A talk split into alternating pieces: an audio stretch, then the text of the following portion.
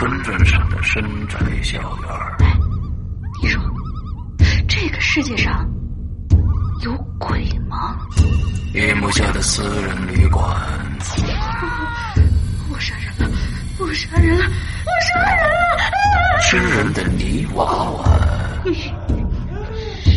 什么东西啊？唯一能够救我的，就是他的人皮。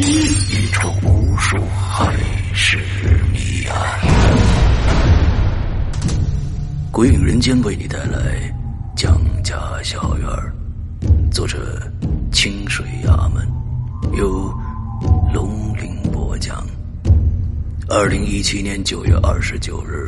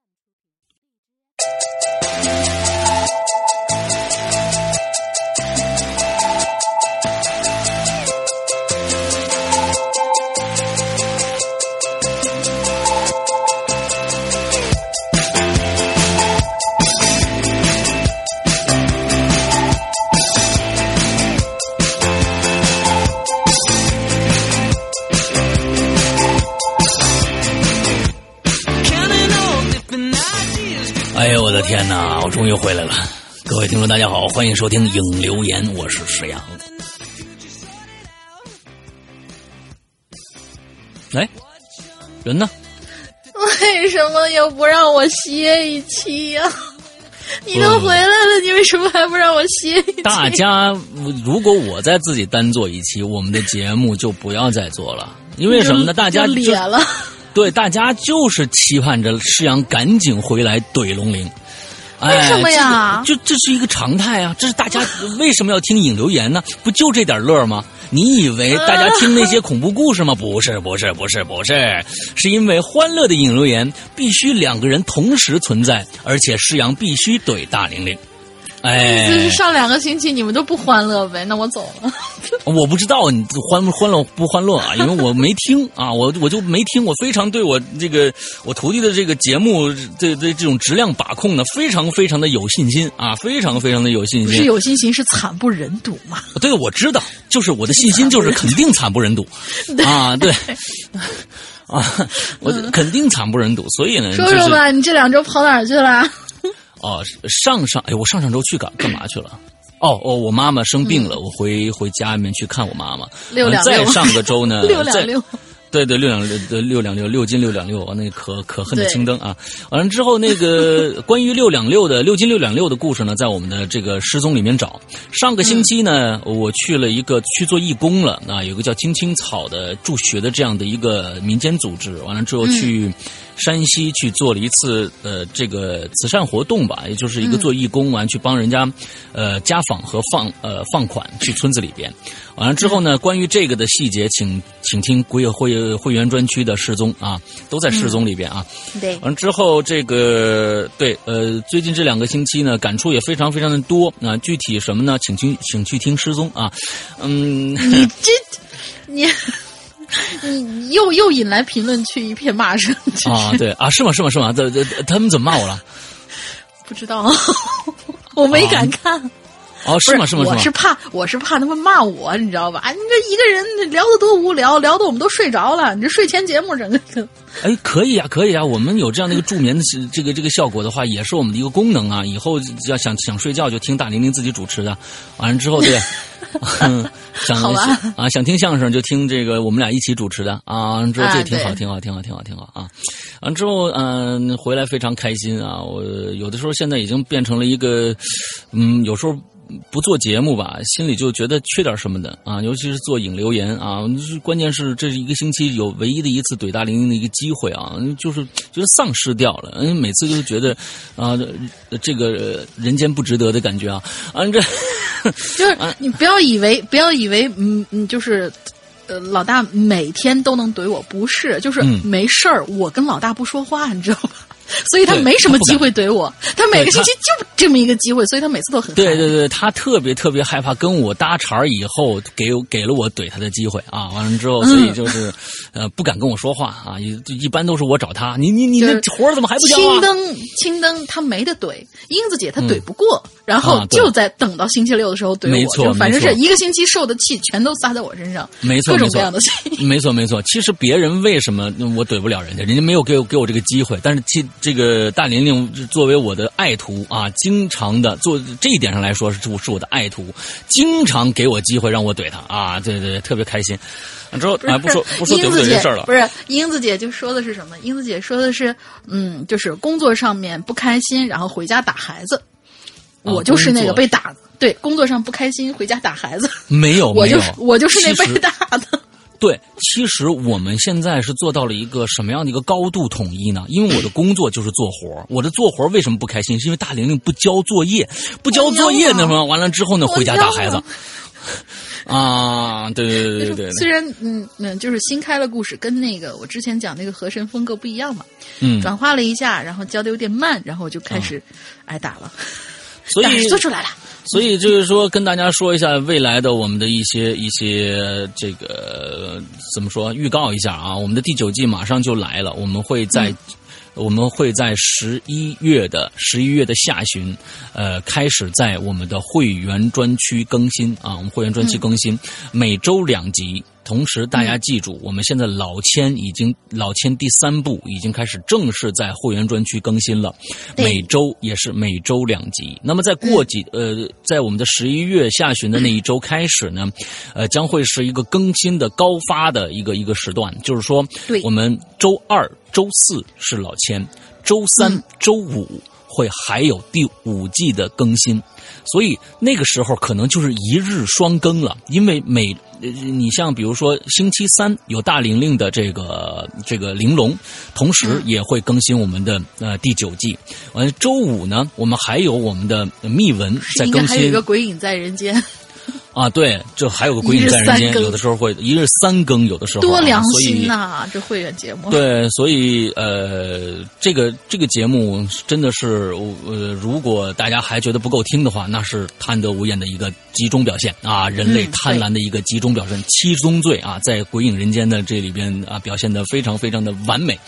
啊，之后这这个这个第九季，我先先说第九季，我们第老千也开始更新了，而且大玲玲这边也有一个长篇的故事在准备，是一个纯恐怖的一个类型的一个故事啊。完了之后，他也在呃准备这个故事，呃，过一段时间呢，老千更的差不多了，他的这个新作品也会出。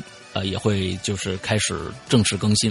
嗯，那呃啊，有很多人在问我 A P P 的事情，呃，我们我在这郑重承诺大家，我们一定在年内更新呃安卓版本啊，一定在年内更给大家更新安。至少先让安卓用户别这么眼巴巴的等着了。对对对对对，在这一在这一点上来说啊，我跟我我觉得我没有什么太多的借口了，因为这个借口其实对很多人也没有什么太多太多的用处，毕竟我们已经离众筹那个时候已经一年了啊，这个这个我深深知道啊，但是这里边也确实有一些可控和不可控的一些原因在里边，我也非常非常的着急，毕竟我们最开始只有一位工程师，但是现在我们有了一个团队。这个团队也是我们的鬼友的啊，也是鬼友的一个团队跟我们来合作。这样子呢，嗯以后我觉得更新一些新的版本，不呃一些呃 bug 的一些修补啊，都会呃非常非常的快。所以在未来鬼影会越来越好，请大家相信。那么安卓用户，我在这边跟大家说一下，为了我我为了。呃，怎么说呢？嗯、呃，弥补我这样的一个一个一个过失吧。呃，我从今年五月份，我们会员专区里边的故事就没有封口，就没有封口。有一些呃故事可能后来的关呃这个这个会员应该听不到的，但是我从五月份一直到现在的故事都没有封口，也就是说没有截止日期，也就是说现在等。新的会员注册进来以后，比如说安卓用户注册进来，其实是可以从今年五月份的会员会员内容一直听到现在的。也就是说，我想用半年的时间来弥补我这个给大家呃这个晚晚交作业的这个这个这个事这个这个这个事实啊，也所以呢，其实大家也不用那么着急，到时候你们。从五月份的节目一直到现在，本来说我说五月份更新的嘛，那么从对。五月份一直到现在的所有的节目，你们都能听得到，都能听得到，所以晚、呃晚一点儿，这就是反正也是我付出的代价吧。啊，好。大概就是这个意思啊，大概就是这个意思，大家再再再等等，再等等啊，等嗯。就是时间长一点，但是听的内容是一样的啊，请大家、嗯。呃这个理解一下啊。嗯。好，呃，我听说呢，呃，这个鬼影惨无人道的把一个毫无毫无名气的一个一个一个话题一直运作到了今天，一共五期了，是吧？叫什么那些年的那些事儿，是吧？哎呀，那些年有你们怎么了？都发生什么事儿？到今天居然还、还在做这个话题，我就是我们半年之内，你知道吗？我们半年之内，就是包括校园诡异事件在内，嗯校园诡异事件两期在内，半年之内从来都没有这么高的回复率，而且每个稿子都能用。啊，OK，那反正是行吧。大家看来是哦，对了，呃老大那边接到反馈怎么样？反正我这边接到反馈不错，就是关于我们的衣服。我们的哦衣服因因为对应应该在上个星期已经全部大家都已经确认收货了，差不多都已经全部接认。而且这次我一定要在这里强烈的，呃，从来没有这样做过啊，强烈的表扬一下大玲玲。哎，哎，强烈的表扬大大玲玲！你们现在，我告诉你们啊，我跟你们说，呃，这个所有人拿到的衣服，呃，这幅背面的画儿首先是大玲玲做的。啊，就是整个这个圆形的这个、这个图图是大玲玲做的，完了往上大家穿的每一件衣服自己的名字刺绣上刺绣上去的那个名字的那个图我是形是我一针一线刺的。啊，是都是大玲玲做的图，全部都是大玲玲做的图，每一件亲手亲脚做的图。啊，完 对，完了之后这个一定要，而且，呃，大玲玲是一个非常粗糙的人啊，非常粗糙的人。我哪里？啊，好，我粗糙，我粗糙，我糙，我从来就跟大家说我是一个糙老爷们儿，你们都不信，对吧？啊，现在我我师傅都这么说了我是认为，就是说大玲玲每一次啊，呃，都会出一些小瑕疵。这次我非常的担心，为什么？因为必须精细到每一个地址对应每一张图，对应每一个号码，就是衣服的大小，最后对应一个地址寄出去。所有这些事情啊，大林在做表的时候，虽然最开始也得到了我一些启发，但是呢，嗯、做的非常好，没有出出现任何的问题。因为这次如果但凡出现一个问题的话，可能就是两个出错了，就是这个人的衣服寄到那个人那儿去了，那那个人肯定也错了。对，所以这次真的是非常非常感谢因为我们一个刺绣就只有一个衣服，我在看了大家所有的这些文字的这些名字上面，没有一个没有 double 的那种文字，呃，对，没有 double 的。啊除非你一个人，可能我呃背了两件儿，好像我印象当中有一、只有一个人，好像是一个嗯背了两件儿，但是这两件儿也是不同的刺绣对名字。所以，其实这一次的这件衣服，大家拿到，尤其还看到赠送了一个可以当成另外一个商品的一个这个购物袋的时候，大家疯了，已经就是看看到，我操，真的，所有人给我的反馈都是这袋子好漂亮，好漂亮，服无所谓怎么怎么，着袋子特别漂亮。啊，这个钱花值。袋子非常非常的漂亮，而且呃，非就我们这次是这个袋子不是这家厂商做的，而是我们专门找了一个跟这个厂商呃呃联合的一个专门做包的一个厂。它，你看，大家看到那个、那个、那个、那个材料是专门做防水的那个背包的材料，又巨大无比。那那袋子真的够大的了啊！完了之后，对，呃、大家都有有的一米六的小小朋友、小女生呢，说是能够把我装进去了，都已经。啊，就非常漂亮的一个一个袋子，就是这是一个居家旅行逃难的一个必备的一个东西啊啊，对 对，对还非常漂亮一个袋子啊，防防雨。而且就是说这次就是大家拿到以后有一个小小的一个问题，我这是跟大家解释一下，啊就是说这个袋子呢里边的涂层是防水涂层，但是这个防水肯定是环保材料，但是这个东西是有味儿的。那有味儿的，但是没有对人体没有伤害啊。完了之后，它本身是应该放五天以后再寄出来，就一点味儿没有了。但是我们这次为了赶赶给大家寄出来，就把这个袋子也拿，就就就是有有有一点点味道，这个袋子也也一起就寄出来了。寄出来以后，大家可能会觉得有味儿，但是，呃，放两天就没事了，而且那个那个味道是对人体没害的啊。呃，解释一下。我上星期已经跟大家说了这个事儿，我也很着急啊。所以这个事儿就是说，就是这个，嗯，大家拿到以后买购买了以后，真的拿到以后，感觉就是非常非常的漂亮，非常非常的炫酷。我估计又有人后悔了啊，估计又有人后悔了。所以其实大家可以相信一下，呃，如果没有购买的，可以相信一下鬼影的质量。完了之后，我们会在嗯。十二月份的时候啊，或者一月份一月初的时候，有一件，有一件鬼影第一次出，呃，绒服，而此，而且冬天的冬天的一个绒服，我一个一个羽绒服这样的一个，但是我们这一次用的材料是全世界最先进的一个材料，就是填充物。很多人用用羽绒，但是那个不环保，有而且而且对动物有伤害。那我们这次用的是德国最新的一个技术，这个技术它里面用的一个是一种合成的一种棉料，是刚刚开发出来的，刚刚开发出来的，非常非常的保暖，而且非常非常的轻，跟羽绒一样轻。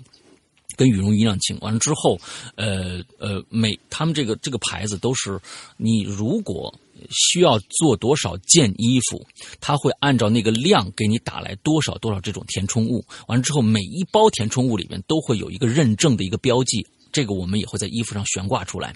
这是一个最新的德国的一个呃一个科技，我们会用这样的一个科技来为大家做最新的一件棉服啊，一不是棉服，是应该是绒服。是绒服，棉服是棉花，那这个其实是绒，是绒啊，是羽绒，但不是已经不是真真正的鸭绒的那种动物的真实材料了，是一种合成材料。完了之后，呃，大家就敬请期待一下吧。我们尽量把我们的成本，呃，我们的成本加大，我们的利润减少，来来来把这个，呃，这个衣服做的更便宜一些，来给让能大让到大家都能买的。都能买得起啊！啊，其实我们的衣服真的不贵了啊！你你大家想想，嗯嗯，是的，是的，是的。好吧，先赶紧开始讲故事了，已经过去十五分钟了。你大家没有发现？广告吗？因为在大家有没有发现，我之前说闲白的时候，只要我一个人在做的时候，基本上五分钟左右。不会超过十分钟就能。这是一个能力问题，你知道吗？又让大家听得很很入神，完了之后呢，还让人觉得时间很长，这是一种能力。你该应该训训练这种能力，你知道吧？哎，对对对对对对，你看，我们我们还能再能聊十五分钟，而且不重样，你信吗？别别别别别别别，赶紧别！嗯。来吧，这是两周没来了。嗯，那个大大大什么什么什么，那些年你都干了什么龌龊的事情是吧？这个这个主题是吧？嗯，对对对对，那些年，那些年你都你都瞩目了。嗯啊，你都瞩目了。来，第一个，对，第一个同学张一九九三幺零三，嗯，他是想让我们记住他的生日吗？好的，你生日已经过去了。两位主播好，我是个新人，我接触鬼影是从我女朋友那里寻来的。嗯。他一有空呢，就要听影留言。我的我在耳濡目染之下呢，也喜欢听了。好了，废话不多说，我和我给我的故事取了一个名字，叫《夜心里上学的那些年》。夜心里就是黑夜吧？嗯，应该披星戴月的意思啊。嗯，第一段是嗯，它前面有分了一个序号啊，就是第一段，那是小时候大概六七岁的样子吧，上小学一年级。农村教育嘛，幼儿园上完了，直接就一年级了。凌晨四点钟，爸爸起来弄好早饭，然后就跟邻居家的大哥哥大姐姐，呃，我呢吃完早饭就跟邻居家大哥大姐一起去上学了。学校不是很远，三里路的样子。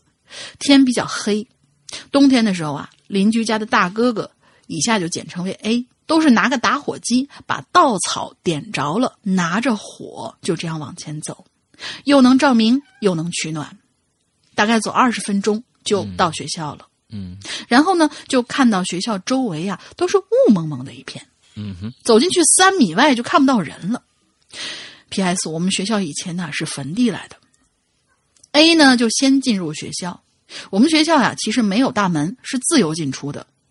就听到 A 走进去之后就大叫了一声，说：“快点过来看，快点过来看。”嗯然后就看到整个学校范围的地面上都是泥土地，都是一些鬼图画。哦，对，干涸的那干涸的小沟里面也有那种图画，感觉都像是神来之笔一样。他没有形容这些画儿是什么东西，对吧？没有，也嗯嗯也没有附图。我现在脑子里面联想就是那个纳斯卡线条那样的东西。小孩子啥也不懂啊，但是 A 很害怕，知道这儿以前是坟地，就赶紧带着我们去学校周围的同学家了。等到天亮的时候，我们再去学校，大概就是七点钟左右。嗯那些图案都还在。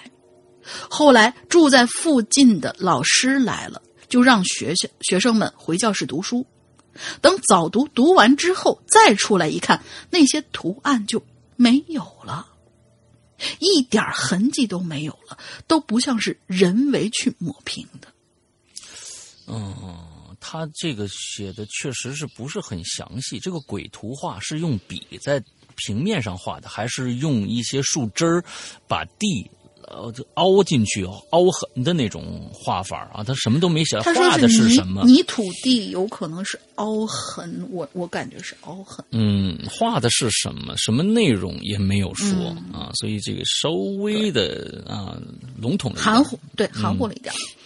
然后第二段呢，也是小时候，我在九或者十岁的样子，上文中那小学啊被砍掉了，直接让我们这些小家伙跑到六七里以外的大一点的村子那个学校去学习。嗯那天是四月份左右，清明的时候，我跟我一个发小女孩儿，还有发小的弟弟，三个人，还是那样，凌晨四点多就往学校走。嗯当时真是刻苦呀，走着走着吧，哎，突然就觉得哪儿不对劲儿。这发小他弟弟啊，老是走着走着就停下来傻笑。这样一次你不害怕，但是很多次总是这样，走一走停下来，嘿嘿嘿的就笑。我跟我发小就害怕了，觉得有点瘆得慌，就就那么瞅着你傻笑，一直不停的傻笑。这农村嘛，那些鬼上身的事情啊，呃，鬼上身的故事非常多。我们俩就觉得他弟弟不会被鬼上身了吧？那个时候我们都看过很多香港的鬼片受这种熏陶啊，说是柳条能够辟邪。嗯我们俩就学着电影里的桥段，往他弟弟身上甩柳条。一般正常的小孩子，你给他啪甩一下，他肯定哭了呀。但是他弟弟还是那样，呵呵呵呵的傻笑。嗯我们俩内心那叫个那叫一个慌啊，就拿打火机点稻草吧，在前面使劲的跑，他就牵着他弟弟跑，跑到学校。我跟我发小回教室，他弟弟也回到了，应该是小一届的那个教室。到了中午放学回家的时候，我们出来问他弟弟早上什么事儿，你你还想得起来吗？他弟弟就说什么也不知道啊。所以我跟我发小啊，也就没敢跟家里说。既然没事儿了，那就不操那个心了吧。嗯，第三个事儿啊，这个可能有点离奇了，也是小的时候，五六岁的时候，跟父母一起睡，有的时候会做噩梦，有的时候也有感冒。嗯、偶尔会被吓醒，就会叫我爸妈。灯一打开，只要我往家里的白炽灯看一下，就发现那个灯泡会突然爆掉，是碎的那一种。不知道为什么，只要我做梦或者感冒，夜里起来的时候，只要一盯着灯泡看，那个灯泡准会坏掉，至少有两三次。不知道是什么原因，这一直纠结了我很久很久。好了，祝鬼影越办越好，两位主播越来越帅，越来越漂亮。啊，好，谢谢。第三，第三个，第第三个这个事儿真的很奇怪，就是说，嗯就只要他做噩梦，或者说是夜里惊着了、吓着了，或者说是感冒不舒服，半夜醒过来，只要一盯着灯泡，灯泡就会炸掉。哎，这个确实是啊，我觉得这是一个超能力啊。嗯，对嗯你，嗯，你是不是隐藏在我们身边的 X 战警里的一员？啊，对，就是一感冒，他就他就 他就具有破坏力啊。嗯，对，对，千万别感冒。有可能是这个样子。嗯呃，就是我是我是我是觉得，现在啊，我前天正好就说到这个在村子里面上学这事儿啊，其实我觉得现在。呃，你看我去的是山西，因为呃，习大大说了嘛，要要在二零二零年，好像让全中国脱贫嘛，有这样的一个口号嘛，啊，所有的现在都在做这个脱贫的一些事情。那我其实现在觉得，呃呃，基础建设已经挺好的了。你比如说，那各个家庭没法弄，各个家庭你不可能那什么，但是说每个啊村落之间都会有学校。啊，那可能离得远一点呢，几几里路啊，几公里啊，完了之后要去。但是啊，它不像过去了，有一些过去的，你像山西这边可能还好，那个路啊，起码嗯，有一些路都都修通了。它不像是贵州啊、云南的这些山路特别多的地方，那个挺可能挺麻烦的。啊，那个可能挺麻烦的，但是在山西还好，就是说每一个村落之间都会有一个固定点早上会有校车来。那校车可能可很破啊，但是说都会有校车来接接学生上学。哦，那已经很不错了，都已经很不错了。对，这这是就解决了一个，就是说现在大家不用去怀疑，就是说，呃，哪哪个地方有孩子就根本不不上学，完了之后在家待着，不可能，因为这是政府强制的，必须去上。啊，必须去上！你不管你有什么问题，你都必须去上学。这个，这个可能大家不用不用太太太担心。但是说，就是现在我刚刚说看这个啊，每天早上呃三里路也好，几几几里路也好，六七里路也好，都得走着去。哇，这个是确实是现在解决这个问题，我觉得还挺好的，起码效率高了，然后孩子也也能也能多休息休息。对，嗯嗯。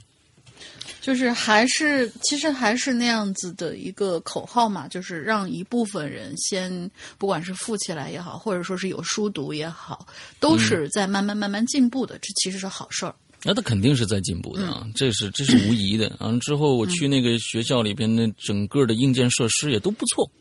啊，也都不错。那嗯，课桌呀什么的，椅子呀，楼房建的呀什么的，完了还有一些，甚至一些电教的东西啊。你比如说，那铃儿都不是过去。我小时候那过去有一个打钟打钟的啊，专门去那儿敲钟。啊，现在您的铃儿啊都是电 子。我突然想，突然觉得那种感觉才有那种。就像是呃，上课了，上课了，然后敲那个钟的时候那种感觉。一看那个，我们看那个敲钟那个人，过去是一个精神上有点问题的人。但是呢，他非常守时啊。之后我们一看到他往中走走过去啊，我们就知道啊，我们的这个啊快乐的时光就要来了，或者我们的快乐时光就要结束了啊。反正这就是每次他非常守时，但是脑子有点问题。那个人对，哎，其实就有点像那个雨人那种感觉，就是当哎，这不，咱们咱们不要不要把把把这个事儿聊到雨人那么高的一个高度上去啊，咱们咱扯远了，扯远了，扯远了，扯远了。扯远，这叫生聊，你知道吗？这叫生聊啊，那啊，对对啊，对对对对，硬往上拽啊，硬往上拽。好家伙，我这咱们这说什么呢？对，嗯，对，好，咱们就下一个啊，夏日骄阳啊，夏日骄阳，石阳哥、龙英姐，你们好，我是夏日骄阳。这个话题还没结束啊啊，烦死我了啊！那我就写一个吧，嗯，啊，就没说人家没说烦呐，人家巴不得不换话题呢。那是我初三毕业的暑假。外婆因为摔伤走路不方便，爸妈呢让我去照顾几天。嗯，每天呢，我除了给外婆做饭以外啊，就出去啊和以前认识的一些朋友呢到处跑着玩。有这么一天下午，啊，我被带到了一个一排这种空置很久的平房前。嗯，听说呢，哎，这个地方啊，以前有个女的吊死在里边了。啊！这帮孙子就跟我说：“哎，你贴着门缝啊，你往里看，你你你你就能看着那女的。”我当时也是出于好奇心呐，我就我就去了，就趴着门缝往里看，里边暗的呀，什么都看不清楚。嗯，可就当我仔细看的时候啊，哎，也不知道是谁在后面猛推了我一把，把我推进去了。他们这帮人就有鬼啊，有鬼啊，什么的嬉笑就跑开了。这帮孙子，我刚刚就没白叫他们啊，就是一帮孙子 啊。我当时就感觉这儿特别特别的冷，我穿着短袖直接起了鸡皮疙瘩了。我赶紧就出来了。可是这帮孙子啊，已经跑远了。当时呢，也快到饭点了，我就赶着回去给外婆做饭。但是呢，从那天以后，我半夜呢都会发生一些奇奇怪怪的事儿。嗯，那比如，我会不知什么时候就突然在床底下了，哎，这个挺奇怪的啊。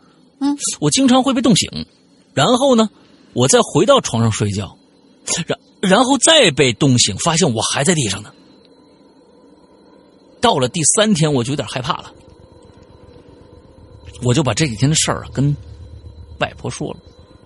外婆也只是简单的说：“以后啊，别到外面玩去了啊，你跟他们那帮孙子学不好，你知道吧？啊，就让我去做饭去了。”哎呦，我就瞬间的感觉，我这外婆是不是我亲外婆呀？怎么一点都不关心我呀？是不是？那晚上呢，我准备睡觉的时候了，哎，我就突然发现我床头的墙上突然多了一幅画。哎，我一看那画儿，我就知道了，哟，这不是香港的四大天王吗？啊，不是，嗯，我我一看那画儿，我就知道，我小时候啊看到过一次，那可是外婆的宝贝，是我外公留下的。至于外公怎么得到的，就没人知道了。画的是什么呀？这画上画了一个大老虎，呲着牙瞪着眼往山下走，这是一只下山虎。嗯，那个纸啊已经发黄的厉害了，但是那个老虎呢却十分逼真，看上去特别特别的凶。嗯，我又看了一会儿啊，我就上床睡觉了。还有就是白天的时候呢，我偷偷的把床下呀也放了个被子。这孩子还挺挺挺挺机灵的啊！我 别别我别再冻着我，万一出溜下去就在底下睡吧。是啊，我万一再下去，又把我冻着，冻着怎么办？是吧？特别爱惜自己啊！别人不爱惜我，我得爱惜我自己啊！嗯嗯。当天晚上睡觉的时候，我感觉好像老有东西向我靠近，这是前两天没有的感觉，让我睡得很不踏实，压迫感是越来越强。我呢，就突然睁开眼睛，第一眼就看着那幅画了。一只老虎张着血盆大口瞪着我，吓了我一大跳，我赶紧往后退了一步。当时我就懵逼了，我是躺在床上睡觉的呀，我我怎么会退一步呢？哎，对哦，因为我现在站在地上，哎，这个恐怖了啊！嗯，我站在地上，还面朝着那幅画我记得当时我是一身冷汗，当时外面有月亮，但是不亮，我却可以清楚的看到那只老虎。画还是那幅画，老虎却逼真了许多。我又看了一眼老虎，这一看，我可就不敢动了。嗯，因为我发现呐，哎，那老虎没看我，而是在看着我的。身后呢？当时我嗷唠一嗓子，我就出来了，我就就我就外婆啊叫了一声，一会儿外婆就进来了。外婆看了看那幅画，就让我先躺在床上睡觉。她说呀：“我可能是做噩梦了，别乱想。”外婆说：“她陪我一会儿，呃，陪我一会儿，让我快睡。”当时可能是因为太太困了，我都不知道什么时候外婆离开我房间的。不过呢，你还别说，哎，从这天开始，我就没在地上睡过了。后来呀，呃，也听说外婆去了那个房子附近烧了烧纸。至于我呢，也不知道是那幅画的作用，还是外婆烧纸起的作用。那幅画从那天起呀，又被外婆收起来了，至今我都没看过。前两天呢，前两年呢，我还问过外婆，外婆说呀，搬家给搬丢了，我才不信呢。啊，我爸倒是说起那幅画说是外公年轻的时候啊，救过一个落魄的道士，是道士送的，说可以保家。哦，哎，我也不知道是不是骗我啊，反正最后呢，还是希望鬼影越来越好。两位主播辛苦了，哎，这么一幅画嗯，哎呀，这个现在呢，其实嗯，我们要用这个“走进你大爷”的这个说法呢，要说的话，这个其实是里边的这个心理暗示还是蛮严重的嘛。啊，对，因为都是因为看到了你，我告诉你啊，心理医生绝对跟你这么说。第一个，你是被吓到了。啊，吓到了！那天确实，你认为里边有一个女鬼，一定有一个女鬼，那么黑，加重你的恐惧心理，被人家咔一下推推了进去。完之后，房间里非常非常的阴冷，让你一这个汗毛倒竖，你就会认为大夏天为什么这里面这么冷？你就会加深这里面有鬼的这样的一个看法。结果当天晚上回去以后，你就做噩梦了。这个做噩梦，因为小孩子很容易被人被吓到。他可能什么都没有发生，但是容易被吓到，然后就表现在了身体的一些症状上面。哎，他们他就那你就问了，哎，嗯，医生，我为什么会我吓到了？我不做噩梦，我为什么会自己钻到床下面呢？嗯，完之后，哎，医生就说了，哎，这个也很好解释啊，人呢都需要安全感。你看啊，床上和床下哪个地方更安全呢？一定是床下，所以呢，你就自己不自觉的在梦中到床下去了。嗯，对，不是你要想想，有好多那个就是外国恐怖片里边，就是小孩子一受受惊吓的时候，他肯定是先往床底下钻。哎，完了之后呢，他会觉得安全。对对对对对，完了之后，这个这个这个，你你这懵懵懂懂。嗯，医生你好厉害呀！啊，那么就就说，哎，哎，你就说那个老虎了，又说老虎了，老虎其实也是假象。你认为老虎第一个是一个你不明白它到底有什么作用的一个人，一个一个东西，而且这个东西由来已久，是一个非常神秘的一个产物。那么在你晚上的时候，你就会睡不好，你不知道这个老虎会对你做什么，会或者会对你身边的什么东西做什么，所以你在这个晚上非常的非常的纠结。这个从这个纠结的开始呢，你恍恍惚。呼呼的进入了一种，呃，一种一种浅睡、浅层睡眠的状态。完之后，有可能你想过去，在梦中你想过去看看那只老虎，所以你就站起来了。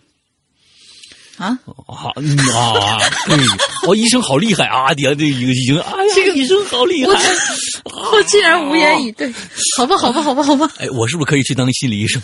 哎，可以，可以，可以，可以，可以，可以，可以。你就站起来了，太恐怖了。对对对，至于为什么以后你没有发生这些情况，第一个，你认为这只老虎。看着后面，你后面一定有东西，而且外婆坐在你的身边啊，她帮你这个老虎和外婆安慰你那些那个幼小受伤的心灵之后，外婆又去烧了纸，这样你的恐惧被解除掉了之后，你就没事了。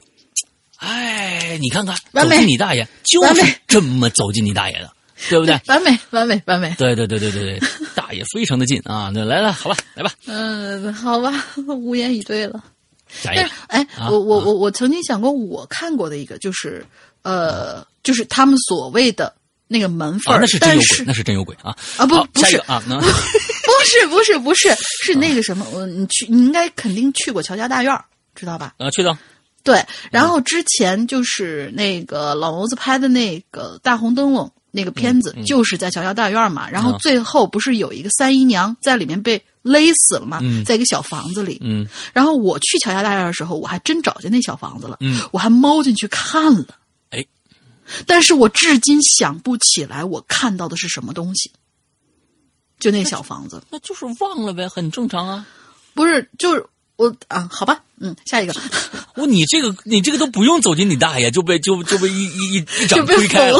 滚就被否了？什么什么？就是，但是这什么灵异虽然现象？不是，虽然知道那是一个电影，可是我们仍然会有好多人觉得那个里边，他因为他真的是锁着的，会认为那个里边会有什么东西，或者以前真的就是干那个用的，就是干哪个用？好吧，勒死人用的呀。除之家刑用的呀？你在想什么？你说干那个要用啊？对啊，好吧，好吧，好吧，干那个用的。OK，呃，下一个，下下下一个，下一个，下一个，Mr. F，嗯，废话不多说，直接开讲。这村子里头啊，几乎是家家养狗，嗯，但是唯独我家里不养，原因应该与大多数的人不同，因为我家的狗狗啊，全都是非正常死亡的，或者说是。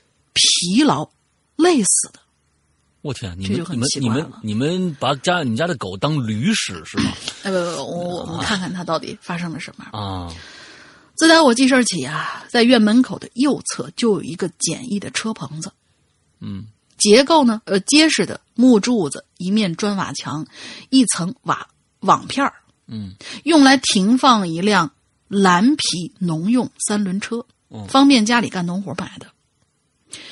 这村子里有段时间不太平，有这么一户人家呢，家里进贼，主人的衣服裤子全都被翻了个干净，扔到了院子里头。嗯，那个时候家里就想着养条狗，晚上能叫叫两声，给提个醒。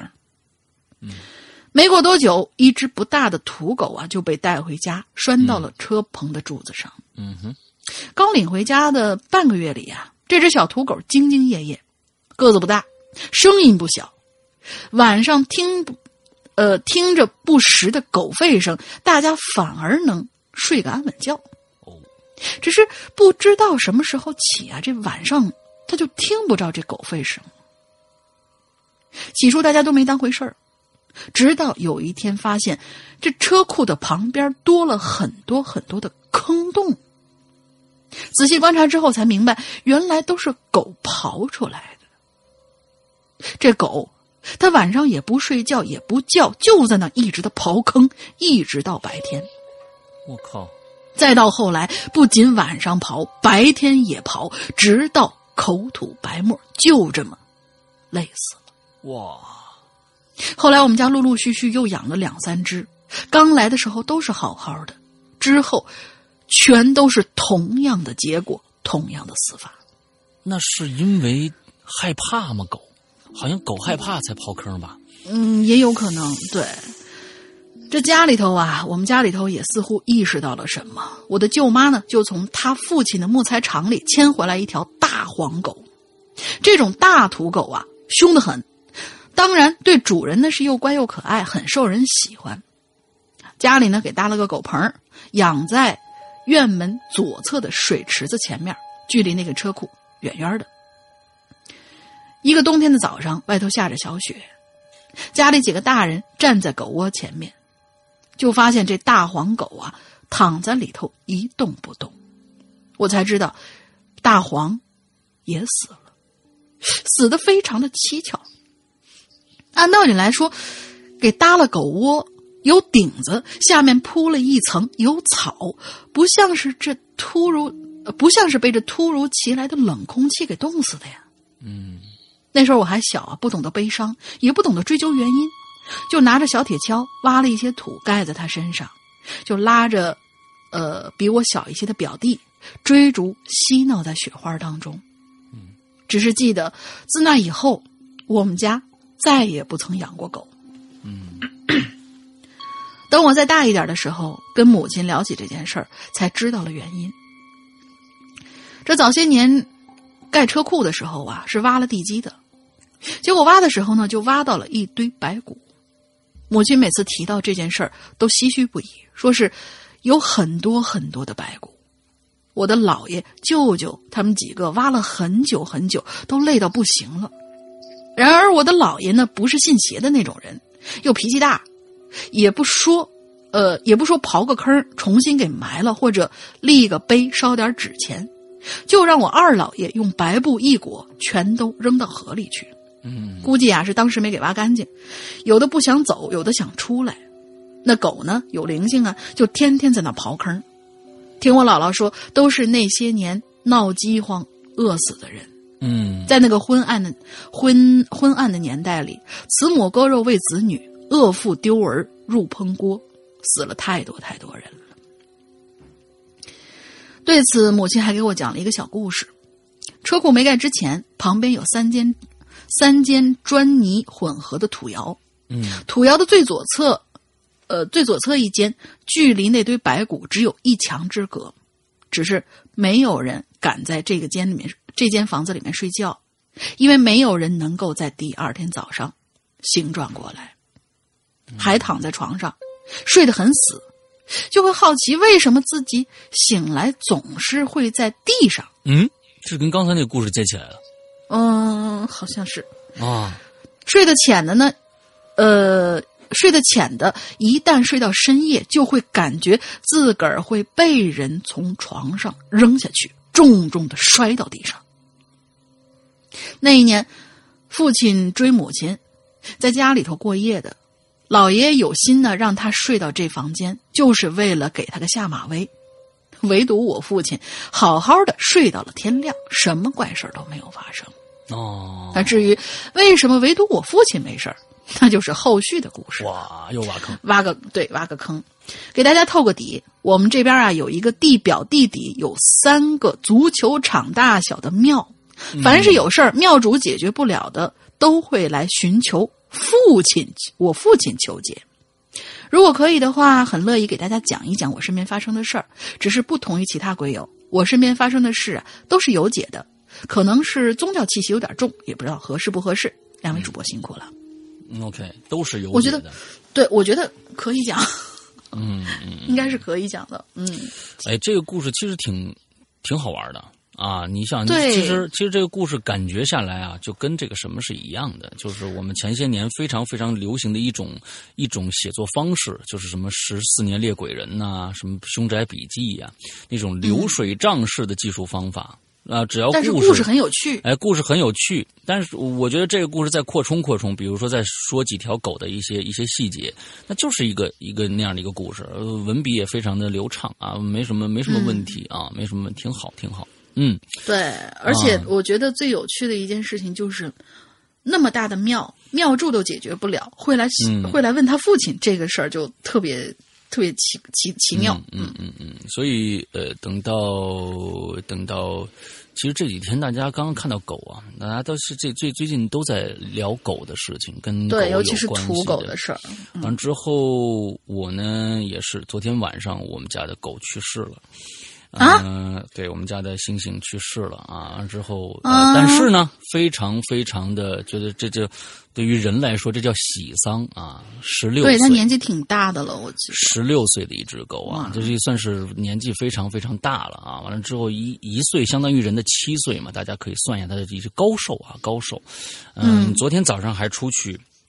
出去玩完了之后晚上回来就不行了，但是当然了，这狗其实在呃十岁呃不不不不七八岁的时候就就离开我了，就跟呃我我我让他去跟我妈妈生活在一起了。完了之后，嗯。那个我妈妈呢，呃又把这个狗呢，呃让因为他在山西又走了，不能买来回带嘛，完了我婶婶带养的，一直是我婶婶呃和我妹妹带养的，他们一直在带带养，完了他们昨天非常非常的伤心，这个呃就是这个样子，因为它已经变成家庭的一员了啊，完了之后是一个。十几年生活在一起，当然是家庭成员。这是一只，这是一只非常会做呃这个会做狗的狗啊。咱们家经常说会会做人嘛，会做人嘛。它是一个非常会做狗的狗，因为这只狗是一只博美。大家也知道，博美有一个习性，就是叫的非常非常的厉害。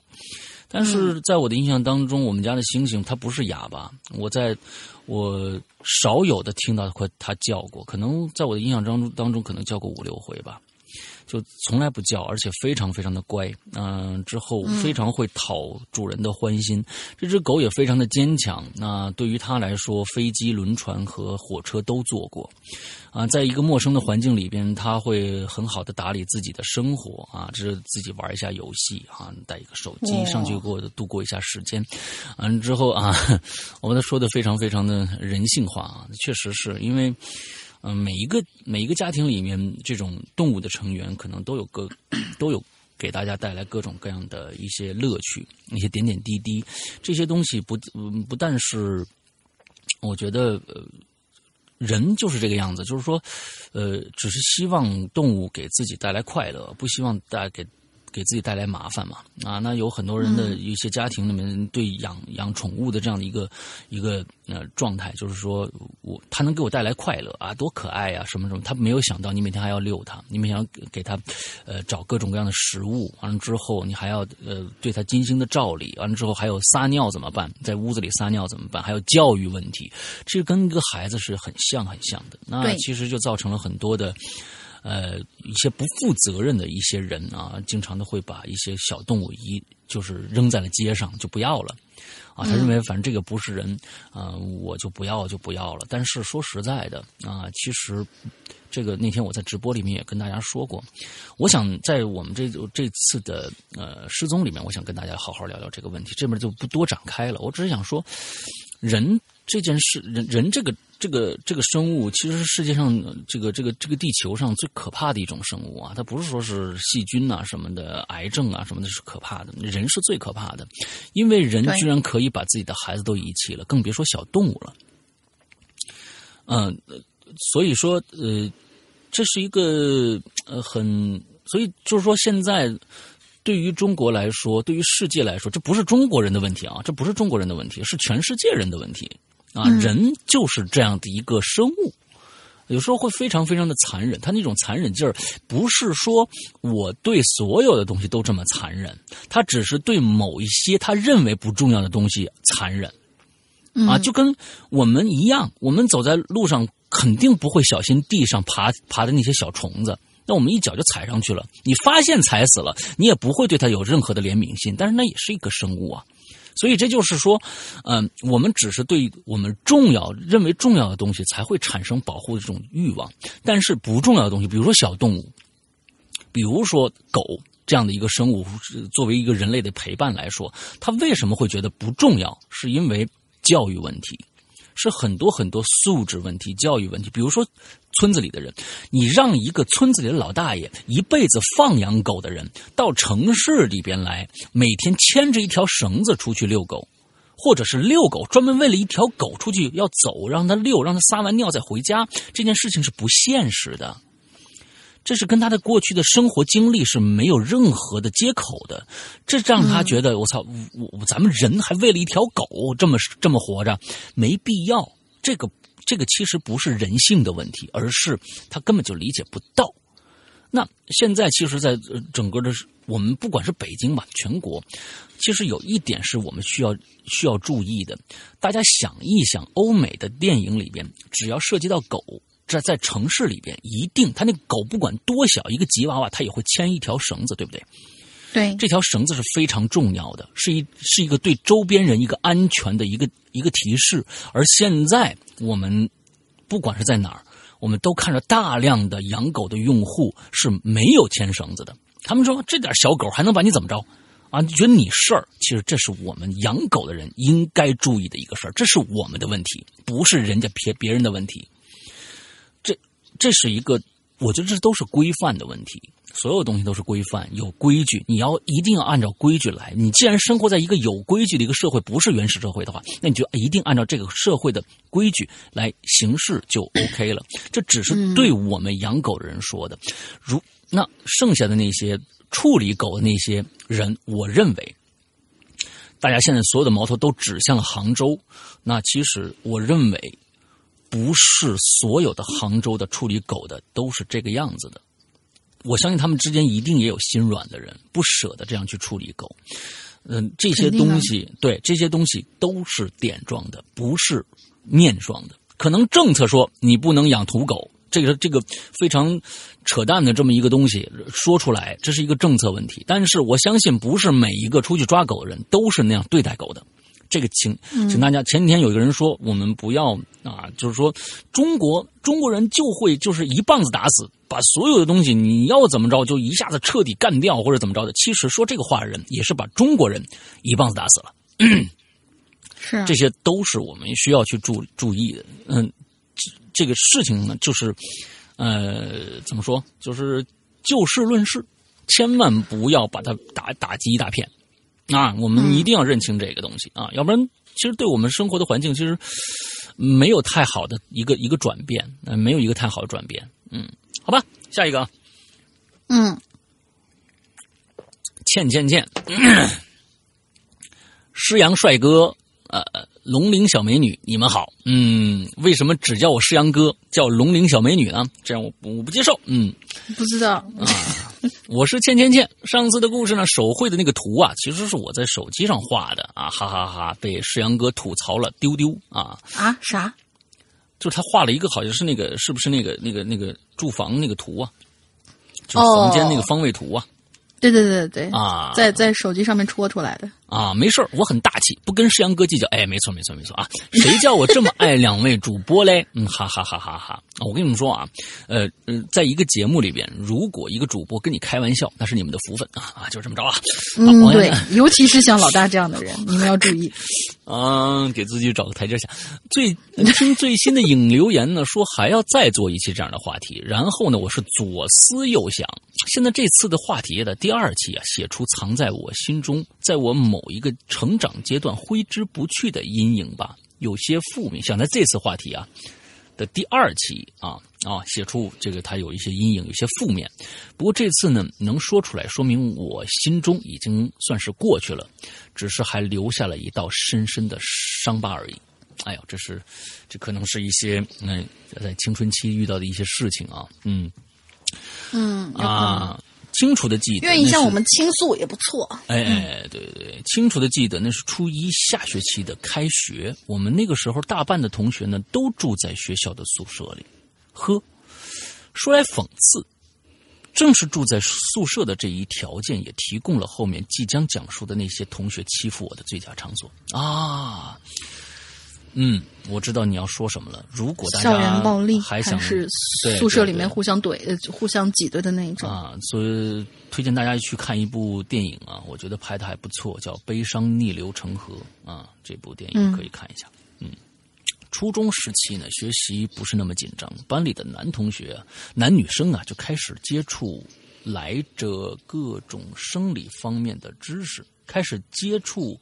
来着各种生理方面的来自吧，哦，个别男生呢，时而对着班里女生开着龌龊的玩笑，却不以为然；而班里的女生也对某些方面的知识产生了好奇心，而个别的开始偷尝禁果。我的天呐，现在这个社会怎么了？啊，没错，我们当时的班级是全校纪律最差、成绩最差、也最不听话的一个班。哎，我的天哪！记得那个时候啊，我们班我跟班上的一个男生啊走的稍微近了点儿，啊，所谓的近呢，其实也就是在课后讨论一些各自喜欢的课外书、武侠小说什么的话题啊，你不用解释。直到某天中午，在食堂吃过饭，回到教室，被班上几个男同学拉到教室的走廊里，我清楚的记得。那个男同学给社会上的混混当跑腿的，平时就挺嚣张跋扈的。我当时很害怕，我问他把我叫走廊干什么呀？话音刚落，随即一声“啪”的一声清脆的声音打在我脸上了。我的脸辣辣的，不敢反抗，身体微微的颤抖着，问他为什么打我。而那个男同学说自己平时注意点言行。婊子，你怎么这么贱？说完之后就走了。我我大概能猜到因为什么事儿了啊。剩下我当时一脸的惊讶，不知所措，心里满是疑问。我心想：我做错什么了吗？我脸一边火辣辣的疼着，一边觉得很委屈的一直流着眼泪。而我当时并不知道，这只是一个开始。回到教室，跟我玩的好的几个同学问我怎么了，我摆摆了摆手说没事儿，而所有的人都知道我被打了。之后的日子里，一切变得不安宁。课桌上的书本被人莫名其妙的就撕了，笔莫名其妙的不见了，走着路莫名其妙被人打后脑勺，被绊倒，被泼水，等等等等等等。在第一次被打过了两个礼拜的样子，班里很叛逆的一个女生。让我跟他去一个地方，当时我没多想，就跟着去了。没想到一到走廊里，看见至少十个人左右围着我，不怀好意的笑，随即又一巴掌落在我脸上。我当时推搡着他，问他：“你为什么打我？我做了什么事情得罪你了吗？要这样对我？”而后来，而而后看热闹的那些女生把我拉着，接着又一记耳光打在脸上。我当时脑袋已经懵了。感觉自己快窒息了，我边哭边挣扎着。他们听到别人说老师来了，就急匆匆的都散了。而我坐在地上，颓废的样子让人觉得好笑。当天晚上正在熟睡的时候，隐约听到宿舍门被踢开了，舍友把门打开，啊，被被宿宿舍门被人踢着。宿舍舍友呢把门打开，又是那个女生，带着几个人来到宿舍，把我从床上叫起来，让我靠墙站着，拿着一件衣服盖在头上。可想而知，又是一个巴掌接着一个巴掌落在脸上。他们嬉笑着说：“这叫隔山打牛。”后来的几天，每晚重复着这样的事情。我边想着，边站在教室走廊里。走到窗户跟前，望着下边人来人往，那些同学们都在急匆匆的赶回教室。假如突然一个人从上面摔下去的话，他们会不会被吓得惊声尖叫呢？孩子已经有了自杀的想法了啊！可我没跳下去，因为怕死。这些欺负我的人，总有一天会有报应的。也是可笑，居然都是同班同学。说到这里，很多人都会问我了：怎么不告诉老师呢？啊，因为告诉老师会被欺负的更严重，更没想想的告诉爸妈。后来我才明白，为什么我会这么被对待，因为跟我走的稍微近的那个男生有个女生暗恋他，而我是不知情的。莫名其妙的那个女女同学请那些欺负我人吃饭，而我变成了他们的公敌。好可笑的事情啊！哼。到后来，那个女生跟那个男生谈起了恋爱，呵呵。经历了校园暴力的受害者都明白，这件事情只会自己一个人默默承受着，而并不会选择去跟谁倾诉。有的时候看到一些暴力、校园暴力的新闻，都会心里揪着，心疼那些受欺负的小朋友，也会不经意想起这件事儿，然后难过一天。嗯，哎呀呀呀，有些矫情了。现在呢，我可是一个开朗外向的小美女啊。虽然呢，曾经被欺负的很厉害，但是谁没有个不堪回首的往事呢？嗯，嘻嘻嘻啊！祝鬼影越办越好，老大生日快乐，谢谢。呃，永远留三岁啊，龙玲姐呢，越来越。嗯，永远不长大。嗯，啊，龙玲姐越来越美啊，永远不长大。你看，我们我们这算不算是鬼影内部的这种欺凌事件呢？是吧？欺凌大玲玲啊，嗯。啊，我听完好生气。啊，我呃是，我们听听这些故事，呃，都非常非常生气。我呢，也曾经在小时候被欺凌过啊。嗯，对对对对对，因为骂他们不信。啊，我是我是。十二岁，十二岁的时候，我从山西去了海南，啊，但是呢，我到那边只上一个六年级的下半学期。当时正是八九年、九零年，正好是各种各样的大陆那边也叫大陆啊，就就因为是岛嘛，他不不是说我一说大陆就是台湾啊，不不跟那个没关系。大他说大陆人往。海南岛走，各种各样的，嗯，各各省市人全部冲向了海南岛，所以，嗯，本岛的人就非常歧视这些外来人口。我当时在一个并不好的学校啊，当时是记得是二十八小还是叫什么？是好像是叫二海口市二十八小，六年级上课，给我安排到最后一排，因为我个儿高嘛，啊，给我安排最后一排，跟一个。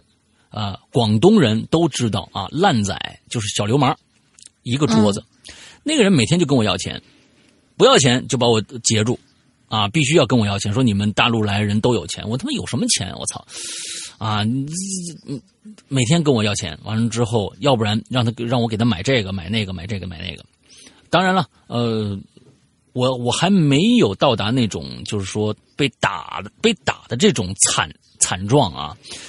还好啊，还就是一些推搡，一帮人给我给我挤到一个一个什么地方去。完之后呢，我觉得你说跟老师说没有用啊，我觉得是的，因为老师清清楚楚知道这些这些情况，他并不是他他不是不是瞎子，并不是说不知情，他清清楚楚没有用的。但是家里人为什么不说？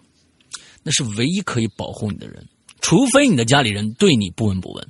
你的家里也非常非常的糟糕，你不想再给给家里添任何的麻烦。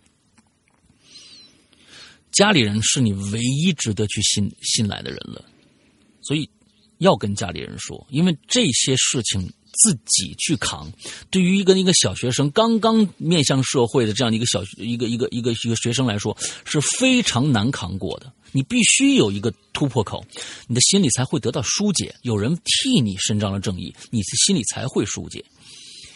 跟家跟家里一定要说。你要如果觉得爸爸妈妈好像有有什么问题，或者你你你因为这些，那咱们不说不讨论。但是爸爸妈妈非常爱你的话，你为什么不跟他们说？一定要说，一定要说啊！完了之后，我是跟我跟我回去跟我爸爸说了，为其实我也不敢说。你说说对了，我开始不敢说，最后是因为一一件事情导致了所有的开这个这个呃事发，我最后不敢去上学了。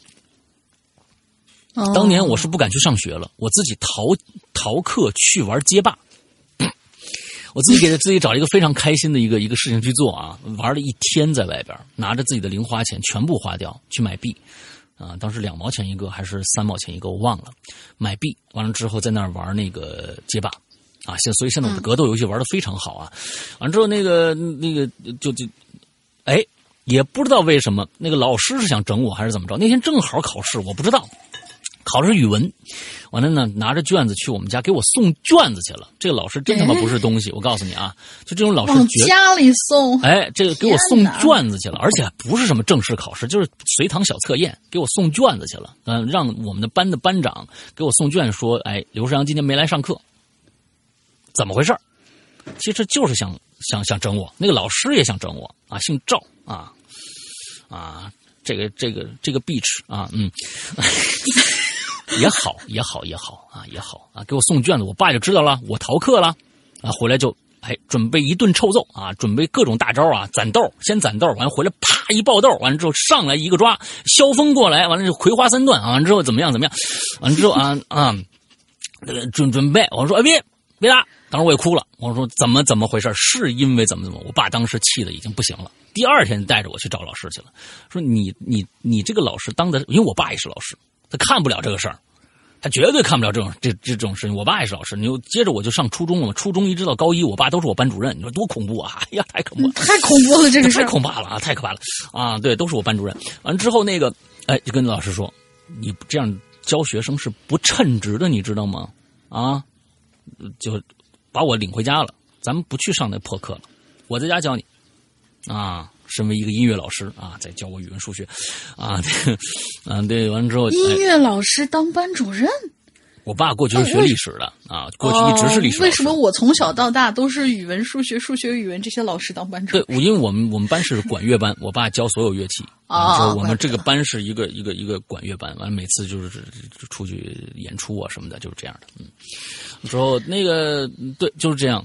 所以，我认为跟家长说，其实你会发现，有时候你不敢，你缺乏自信，你缺乏，你觉得，哎呀，我我我是不是这样太窝囊了，或者怎么样怎么样？我害怕这件事情可能会怎么样怎么样，又有不不好的发展方向，或者，但是你怎么着也得有一个出口，因为心理上的疏解是非常非常重要的。有的时候可能解决不了根本问题，但是你会让你紧绷的神经得到一个释放，可能之后之后会。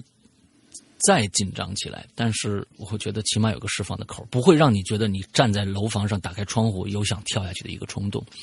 这个我我觉得对所有的对对所有的这个嗯学生们来说，其实大家看这些孩子，这些欺凌别人的孩子，他们一定不幸福。这并不是给他们洗白啊，这是从心理层面上来说，他为什么一个好好人就是家家长没教好，或者家里本身对他就进行虐待。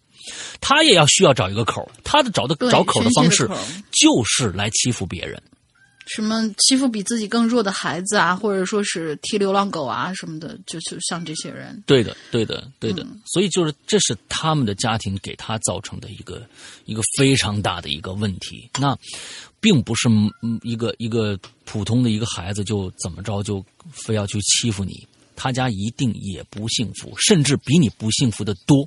当你想到这一点的时候，你可能会在地对自己的心里面对自己有一个心理安慰吧。一定他会比你不幸福的多，相信我，相信我。呃，对，嗯，所以好像原来老大也曾经被欺负过。为什么我从小没有被欺负过？哦，对对对，因为你都是欺负别人啊，嗯，不是我我我也不欺负别人，就是好像只有一个男生跟我有点不太对付，他老揪我头发。啊，对，结果幼儿园的时候，你的成绩太低啊！不不不不不，不是不是不是，就是幼儿园的时候我可虎了。幼儿园的时候，那个跟小男孩打架，然后他掐着我不放，我也掐着他不放。结果呢，到了后来，老师给劝开了。劝开以后，我妈回家也会问我说：“你脸上这道疤哪儿来的？”我说：“那个谁谁谁打我。”然后第二天，我妈就问老师，老师说：“哎呀，不是，是那个那个暖气片上有一个织出来的铁丝给划伤了。”就是老师也怂逼，你知道吧？嗯，对不起，爆爆脏他们因为因为因为要是有这种事情的话，他们要负责任的呀。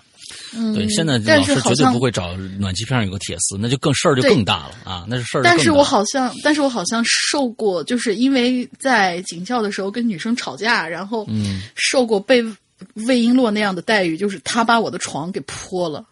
哦，活该。嗯嗯，对，但是这个是问、嗯、不是，但是这个问题不是我的错，于是我也把他的床给泼了。哦，然后。导致的结果就是，当天晚上我们两个互相泼水不是不是，当天晚上我们两个就是从库房里领了一套上面就是很脏乎乎的那种就是备用的被褥，然后我们俩挤在一张床上互相抹药。嗯，就是打呃那种打好像不是真的打，过去就过去了。啊，反正就是嗯，好像我我没受过欺负，还好。好吧，好吧，那个这个大概就是这么一个事儿呃，嗯，对，但是看到被欺负的小朋友，我还真真的很心疼。我心疼老大一秒钟吧，心疼倩倩非常非常非常心疼。呃，现在可能依然受到。我觉得我的，我觉得其实是这个样子的，就是说这件事情有解吗？我觉得没有一个根本解决的办法。那所有的所有东西，其实这里面需要什么？需要的是需要的是一个。一个双方面的一个共同的努力啊，不是你单方面的一个努力。比如说，我我我跟家长说了，就一定能解决这件事情，确实解决不了，因为对方没有解决。因为对方没有解决，他大家都是初一的孩子，有时候可能高中的孩子根本没有到的到达这个承受一个一个刑事责任的一个能力。他们看到老师也就散了，完之后就跟过去的没有犯罪的事实，最多打一个嘴巴子或者能能怎么样？老师批批两天，批两下，第二天会会对你更加严厉的一个怎么着啊？那其实是还是家庭，所以还是要对方家庭没有解决的话，这个事情真的是。不会解决，但是你知道吗？我觉得有的时候以暴制暴这个事情，并不是说不那个什么的。嗯，就是因为如果说是这种事情，你问青灯的话，那青灯肯定会说是你也打他呀，嗯，你你踹他打死他，就是可能有有的时候我们要学会保护自己，让他终于有一次知道你不是好惹的时候，那么他不敢碰你。对，小孩子打打架其实打的是心理战，你只要打过他一次，他第二次的时候他也不敢吭气了，是这个样子的。对，避免校园霸凌的这种事情，你必须首首先你不能是怂，你是勇敢的。对，哦，我这个勇敢不包不不是说我去打小报告或者什么，你可能自身自身都要强起来。他打你一巴掌，你回过去一巴掌，是主要只要是他他这个先动手的。你这种的这种，我觉得必须要有反抗，对方才知道你有反抗精神，要不然是越来越怂，他只能抓着你一个人欺负。对，对，是这个样子的。嗯，好的，来下一个。嗯，同时我觉得对于一些呃可能没有那么大自信心去反抗的人，就对方也膀大腰圆或者是很厉害或者怎么样的时候，我觉得不妨试试。锻炼，或者是报一些跆拳道的班儿，让你的自信心更加强一些，这是可能有有是是有是有帮助。对，这个其实不仅仅是对你的身体上面，你你可以有一个保护自己的一个方法，其实也是对你心理上面的一个建设。嗯嗯，好，下一个吧，来啊，下一个，下一个。我今天的话题连着两个，一个狗，一个霸凌。我天哪，这个这都是非常沉重的话题哈。嗯。对，然后下面又来了一个羞涩的同学，嗯、他叫羞涩君。山哥，龙玲姐好，这篇经历啊，之前不知道怎么在这儿留言，所以呢，就在自己哎介绍篇里留言了。如果留言有幸被看到的话，希望被读到。介绍篇在哪里？啊，就是每个人上来以后，可能自己写个自我介绍什么的，有一个那个那个专门的帖子区，嗯。对，嗯，我是刚刚报道的羞涩君，今天抽时间写一个自己的经历给大家作为见面礼。废话不多说，直切正题。这是作为我第一次被吓到整个人都变了形的经历。走，你变成啥了？嗯，我呢是一个土生土长的广东人，大学呢？你怎么是东北口音呢？广东人啊啊啊。啊我我哎呀，一下说不好那个广东口音。啊大学呢就在汕头的一所高校就读，因为读的是关于文创方面的专业啊，很好哎，所以会接触很多关于传统文化的知识。这一次经历呢，是我读大二的时候的夏天，因为喜欢传统工艺，我跟几个关系好的小伙伴开展了开展了一次关于潮州刺绣的项目。嗯做做这种传统的项目，就必须到当地调研、采集素材、资料什么的。嗯，跟我们纸片儿差不多，到处跑。当我们到达潮州的时候，已经是中午十二点多了，就打算先去酒店放下行李，再去吃饭，之后调研。我订的呢是潮州开元寺正门对面一个平面呈凹字形布局的广场中的一家宾馆。嗯你有点复杂，啊平面呈凹字形，然后呃是是一个广场，之后是一家宾馆，嗯，还不如不解释呢。因为调研的时间可能会有点长，所以我就先定了两天，之后按照其他项目调研再进行，呃，就再就近打算。我们一共五个人，两男三女，所以开了两个房间，嗯一个是单人房，一个是双人房。我们办理入住之后，我就拿着房卡跟我一兄弟去去往单人房了。用这房卡一刷，滴的一声，但是门没有反应。我反复试了好几次，依旧没反应，开不了门。但是隔壁房间，呃，隔壁女生的房间啊，却没问题。我们就找来了前台的小哥哥过来看，结果他一接过卡一刷，哎，就可以推开了。哦，呃，注意啊，人家是推开的。我在想，你们是不是使劲拉那个门来着，所以打不开？嗯，还加了一句：“哎，这不就开了吗？”然后就带着很不耐烦的脸就走开了。我呢就没在意那么多，推门就进。但是刚进入房间的时候，我就觉得不太舒服，特别闷，心里有一种硌得慌的感觉。这里说一下房间里面的布局。房间啊是正方形的，大概有六七平的样子。大家可以想象一下，把一个正方形放在纸上，呃，右下角是门口，门口对呃对前对前是一条等门宽的过道，右上方是正方形、面积外扩的洗手间，嗯就是一个刀瓣型的嘛，应该是标间的那种形式吧。然后左边是一张单人床，左上角呢是一张一点五米宽的书呃书台，床与台之间有四十厘米左右的间隙。嗯用了这么多笔墨说布局呢，是因为经历跟这布局有关，所以让鬼友们想象呃想象到空间是怎么样才能有代入感，嗯，可能也是我的职业病吧，嘿嘿。布局说完了，重点是啊，这个房间居然没有窗户，关了灯以后就是全黑的，除了空调显示灯大概会照到呃照到一下厕所门前的小区域。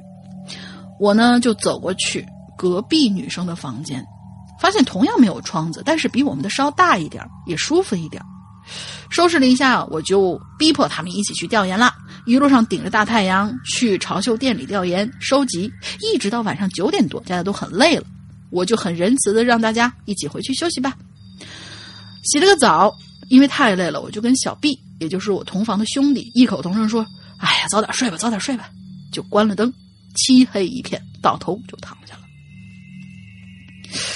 可是啊，睡是睡下了，我总感觉睡不着，可能有点认床吧。但是睡在我隔壁的小 B 同学，居然也是翻来覆去的。我就问他，我就问你，你也睡不着吗？他说，嗯，有点饿了。我就说，那咱俩下去吃个宵夜呗。于是俩人就起来下楼吃了个肠粉，特别好吃。这个店呐是在路边摆摊的，坐的是塑料矮凳。我面对着的是潮州一条呃一条牌坊街，那个点儿已经没人了，街上非常冷清。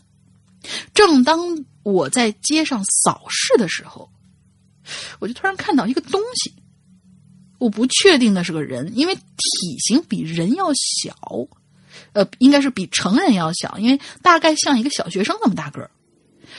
他在一条柱子上一直不停的蹭，嗯应该说，我感觉到他好像是在蹭，就好像哪里痒痒，然后挠不着，找个东西在那蹭啊蹭啊蹭啊蹭啊。因为隔了大概有六十多米，所以哇，好精确，六十多米，所以只是猜测。这时候小毕子叫了我一声，我就反应过来，再往那柱子上一看，那东西就不见了。当然，我没有那个时候我还没有往灵异的方面想。嗯等我吃完呢，已经差不多一点了，我们就回去睡了。我啊还是躺下睡不着，因为我睡的是靠过道的那一侧，一直呃一直闭一下眼，哎，就哦闭一下眼，感觉睡不着，就睁一下。因为小 B 一直没动啊，所以我担心翻个身会吵醒他，就是正躺着的，头是歪向过道的那一侧，睁眼呢就能看到洗手间的门边儿可能那里是房间比较亮的地方吧，所以我睁眼也总是会往那个位置看。嗯但是就在我这一睁一闭、一睁一闭眼的时候，我就看到了一个人形的东西蹲在洗手间门前的墙角。我当时特别疑惑，我以为是小 B 想转身蹲在那儿也挺恐怖的，对，也也也挺恐怖的。你啊怎么不到里面去解决？你非要蹲在门口啊？但是发现自个儿动不了了，因为这个同学现在还是醒着的，所以不是那种就是睡眠瘫痪的那种。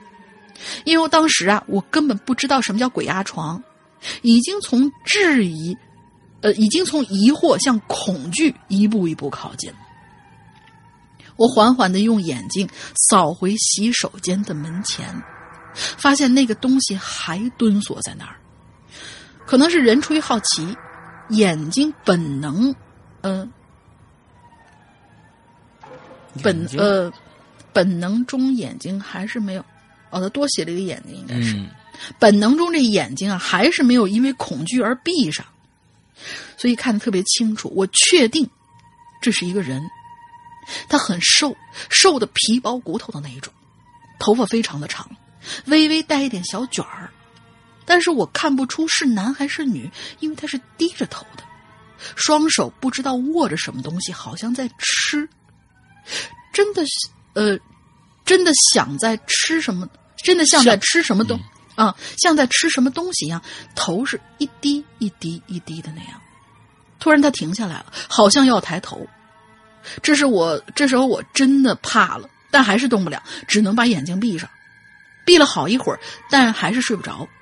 我就试着转身，这时候就发现可以动了，并且睁开眼睛。再看那儿的时候，发现那儿已经没东西了。我一直在想，自个儿不会是在做梦吧？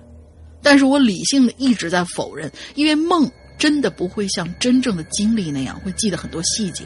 嗯当时，呃，当我想着想着，呃，让自己好好过点的时候，就想上个厕所冷静一下。刚好有这个念头的时候，我就睁开了眼睛。这时候，我就感觉到从我的右耳边，也就是房门的那个位置，突然发出了有人吃东西的声音，是那种咀嚼发出的声音，然后那个声音越来越靠近我的右耳。哼这时候我就又动不了了，很想喊，但是我想说的所有字都堵在喉咙里头。不知道大家经历的鬼压床是不是这样啊？真的像是感觉想说的话像三 D 打印的实体字那样卡在喉咙里头，就是出不来。为什么是三 D 打印的实体字？啊 这这这个形容还是第一次听到，啊挺有趣的。嗯我都能感觉到那个咀嚼的声音很靠近我的右耳边，感觉他的嘴巴都要贴到我耳朵上了。我从右耳开始，鸡皮疙瘩开始蔓延全身，冷汗也越来越多，但是只能闭着眼睛，心里想到没事没事没事没事没事，希望赶紧过去。不知道过了多久，我发现可以动了，那个声音也不见了，可是我还是不太敢动，也不敢开灯，不敢拿手机。我是等到我隔壁动了一下，这才叫了一声“小毕他应了一声，我就问他几点了，他说已经早上七点了。我这才急忙的把灯打开。小毕问我：“你怎么了？那么紧张，脸色这么差？”我就问他：“你昨晚没有感觉到什么吗？”他说：“没有啊，就是睡不着，睁着眼就没睡。我看你一直都没动啊，所以也没敢打搅你睡觉。但是嗯中途好像感觉到你想说话，但是没听清楚你想说什么。嗯我就觉得你应该是在说说梦话吧。我就赶忙起来叫醒了隔壁的女生，跟大家说了这件事儿，问他们有没有感觉到什么。女生们说没有，只是睡不好。其中两个女孩以为我在吓唬他们，就一脸嬉皮笑脸的逗我。我那时候突然很大声的告告诉她，我没跟你们开玩笑。这个时候，他们，呃，跟他们说我那个时候就好像变了一个人一样，情绪特别激动。嗯就在第二天，我就把房退了，想提前回去。真的，当时不想在那儿多待一秒钟了。他们看我状态不好，就说：“嗯，他们负责调研就好，把剩下的工作处理完，咱们就回去吧。”反正当天我一直是浑浑噩噩的，在街上有一只流浪猫，呃，遇到了一只流浪猫，它很喜，呃，我们同，哎，应该是中，它它什么意思？嗯应该是中间有一个女生吧。那些女生很喜欢流浪猫，就过去喂。我平时也很喜欢猫，平时看看到也会过去逗一逗。但是那天我走过去，那只猫一见我就喵的一声大叫，然后就窜走了。种种的事情联系到一起，我感觉到很后怕。也是从这次经历开始，不知道为什么，我就经常碰到这些东西，也不知道原因是什么。我也不敢跟我的好朋友说太多这些，我怕他们会觉得我在骗他们。嗯这个经历也就到这儿，可能有点啰嗦。嗯，本身想到那些年的什么什么这些主题啊，因为不知道为啥说我没有权限，不太懂这一块儿，所以就在这儿留言吧。我是新报道的羞涩君，希望鬼友们多多关照。嗯呃，如果你是在引留言这个板块下面新开帖的话，那肯定是没有权限的，你只能在这儿回复。嗯，OK，嗯，对，这这这这个，一个吃肠粉的小朋友跟着他回家了。对，有时候有的时候噩梦是非常非常真切的，嗯有的时候噩梦是非常非常真切的，让你真的是虚实难辨。呃，我身边就有这样的人，他每一次做梦都是感觉就跟亲身经历一样，完之后特别特别的爽快，因为有时候是好事儿，有时候是坏事儿，嗯、但是都跟真的一样，这确实是一种梦境的在体现。有有的时候，嗯，你你起来以后，你就基本上是忘了你昨天做的是什么了。但是有些人会记得非常非常清楚，而且细节记得就跟亲身经历一样，印在脑海当中。嗯这个我我不太确定，就是说你到底是做了一个真实的噩梦，还是说呃确实有这样这样这样的事情发生，都不好说。但是如果后以后还有一些啊、呃其他的经历的话，也不妨在这边跟我们分享一下，因为有时候把这些东西写出来的时候，可能会对你的心理上是一个一个解一个缓解吧，啊，一个缓解。嗯对，OK，、下一个男友家鱼。师阳龙鳞好，听鬼影已五年，对灵异故事非常感兴趣，但不是灵异体质，所以经历过灵异的事情不多。OK，拜拜。嗯，好，下一个。对，拜拜。啊下面我要说的这件事情，算是我在到现在为止经历过的不灵异，但是却很奇怪的一件事儿。经过过程呢，整个过程是分成两大段，啊，一段为背景介绍，一段呢是当时发生的事儿的总结。哎，你看看啊，这是搞得很很事儿事儿的感觉啊。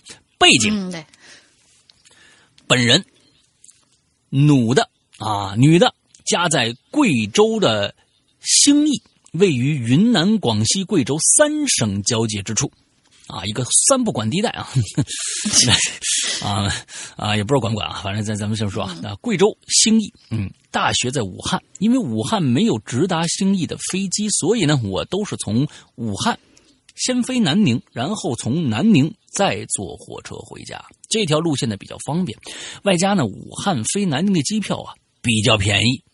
那也因此呢，大一办学生证的时候啊，乘车优惠区间我写的就是武汉到南宁。大家都知道，学生乘车有优惠，哎，可我一直用的都是如上所述的这个路线，这个优惠我一直都没用过。啊，他们就可能是不不能只能买火车票嘛，不能买机票嘛，对吧？对。而这件事儿呢，就发生在我想用这个优惠买票的时候。我还记得那是大二那年的寒假，因为一些事儿啊，我要比同学晚回家，机票提前订的比较便宜，所以就早早的订好了机票。可出乎意料的是，这事儿啊，比我预想中结束的早了一些。哎，我记得当时好像早了大概六天，也就是说呢，我要在学生稀少的学校里再待六天。当时也不知道为什么，哎，我这突然就特别特别不想待学校，我就想回家。那当年啊，武汉开通了到南宁的高铁，我想呢，哟，我还没坐过高铁呢。这学生证优惠也能也没用过，哎，这正好这次吧，我也体验体验。于是呢，马上就打电话问航空公司能不能退票啊？啊，如果退票能退多少钱呢？啊，这样的问题啊。接电话的客服当时呢就跟我说：“请放心，您可以全价退还。”哎呦，当时我就别提多高兴了。于是马上退了票，买了第二天的去南宁的高铁票。备注一下。从南宁回兴义的这个票啊，我都是前一天买啊，因因为呢都可以买得到，所以呢那个那段不用担心啊。发生的事儿啊，这是前面的背景介绍。第二个是发生的事儿，他还这里面还分的这个条理啊，一打车啊，这都应该是理科生，我觉得啊，对，条理很清晰。一 嗯，打车。当天我和一个学妹正好顺路，她也去武汉站，于是呢，我们就约好了早上一起拼车去，相互有个照应。因为我和她的高铁呢都比较早，大概七点左右，于是呢，我们约好了早上五点半在学校门口见面。在那个时候啊，滴滴打车开始盛行了，那我就提前一晚约好车，再三叮嘱师傅要准时到。师傅回回。师傅回肯定没问题，一定准时到。这帮师傅呢，有时候特别专业，有时候特别不专业啊。前几天我碰到了一个，第二天早上六点用车，他半夜三点给人打电话确认，你还去吗？啊，你这个太可恨了，我跟你说，这是亲身经历啊。我跟你说啊，前天我太可恨了，弄死的心都有啊啊，一定准时到啊。然后我就睡觉了。总怕自己睡过呢，所以一这一觉睡得特别不踏实。闹钟一响，就拿上手机关了闹钟，打起呃打算起床，但是却看到师傅给我发了一个夜间师傅把车给撞了，不好意思，不能去接你的短信。哎，这这倒霉了啊！当时我想啊，那那那那那那那那，我干脆就再约一个呗，是吧？哎。那个，在在在在在在月亮，发出这个，接着就发出了这个行程。哎，很快就有人接单了。然后呢，和这个司机沟通地点啥啥啥的。我还清楚的记得，司机啊，当时和我说五分钟就会到。然后呢，我就洗漱收拾，准备出门。可是两分钟以后，师傅给我打了个电话，说车胎爆了，不能接我了。我当时一脸懵逼呀，没办法，那那就再打一辆吧。还好，没再出什么问题。第一段打车就到这儿了啊。第二，雪，下雪的雪啊，嗯，一出宿舍楼，感觉凉凉的，以为是下雪了呢，下雨了呢。但是接着就发现，哟，不对呀，原来是下雪了。哎，武汉可不是一个经常下雪的城市啊。但是就在我走出宿舍楼的时候，可就开始下雪了，半个小时内就变得茫变成了茫茫大雪。哎，如果我晚十分钟出门或者早十分钟出门呢，那就很可能不会碰到刚出门的时候就开始下雪这件事你想多了吧你？这这是要往非要往硬硬往上凑啊！你这个啊，就刚开始下雪啊，这，哎呀我的天哪，好像这雪在等我一样。啊，你想多了，嗯嗯，想多了。三，取不出票。在去武汉站的这个路上，雪已经下得非常大了，路面也开始积雪了。作为一个南方人，我当时是非常非常激动的。哎呀，没见过呀，还拍了好多照片。到了武汉站以后呢，我就发现，哎，我这高铁票取不出来。找工作人员，工作人员说。也说取不出来，原因到现在也不明白。那、那、那没办法了，我只能退票了。什么？啊？这、这是什么意思啊？那不应该让你退票吧？这他们应该他们解决的事儿啊，不应该耽误你的行程啊！你又被糊弄了，我跟你说啊，只能退票。当天的高铁票已经买不到了，所以又在网上订了下午四点左右飞南宁的机票啊！哎呀，我天哪！比较庆幸的是，当时的票不是很贵，而且武汉站呢有直达天河机场的大巴，于是，一个下午四点。飞机的人在早上十点左右到达了机场，苦逼无聊的在刷手机，苦逼无聊的在刷着手机。哎，应该这么说啊？为什么呢？因为第四就是手机被偷。我发现你这不是什么灵异事件，你就是点背。我跟你说啊。漫长的无聊的时间终于过去了，顺利登机，然后顺利抵达南宁，从机场坐大巴到火车站。但是，在下大巴的五分钟之内，我的五 S 被偷了。那他妈是我刚换的手机呀！当时我怒了啊！这跟我前前段时间在上海时候一样啊！而且当时五五 S 价格还蛮贵的。叉儿，老大是？我说我丢的是叉儿啊，五叉儿啊。啊，叉叉他的啊，明明啊，我表示真的很想骂街，没事你骂啊，我理解你，嗯，可是异国他乡啊，什么叫异国他乡啊？你去哪儿了？你真的是去国内的南宁了吗？什么叫异国他乡啊？这位同学，我觉得真的是啊，我觉得估计岁数不是很大啊，估计岁数不是很大，也没没没经历过什么事儿啊，这是他非常惨的一事啊，异国他乡啊，他到南宁就异国他乡了啊，嗯。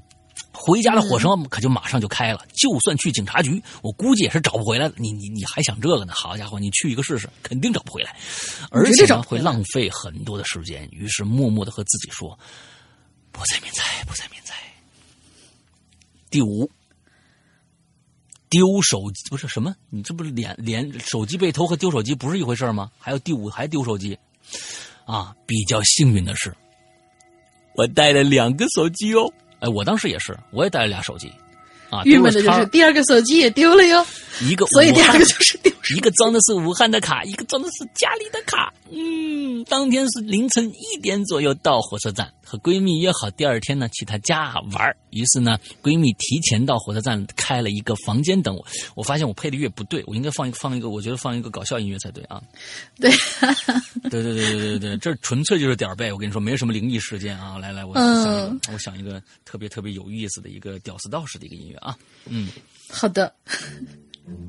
太损了，你这个。哎，好，嗯，于是呢，闺蜜提前到火车站啊，开了一个房间等我，哎，顺利入住，然后呢，好好的睡了一觉，那第二天收拾东西啊，退房。虽然手机被偷了嘛，对吧？但是想着，哎呀，还要跟闺蜜出去玩啊，我还是很开心的。然而意外又发生了，哎，鬼使神差的啊，我就我的第二个手机呀。落旅馆了，你说这能怪谁？你说是吧？嗯，很奇怪，明明我记得我和闺蜜走的时候还确认了东西都带好了，但是手机就是落在旅旅馆了。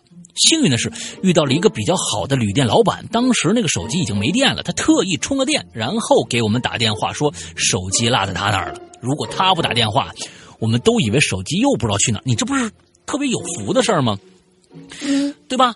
啊，这这这个很有福了啊！你你这第二手机没没，你遇到一个好人，我还有第六，我跟你说啊，我看一共几个，啊，这姐们挺逗的，啊，这个第六，航空公司不退钱啊，航空公司我觉得不是不退钱，是不差钱啊，这一连串的事情啊，我只能安慰自己了，是吧？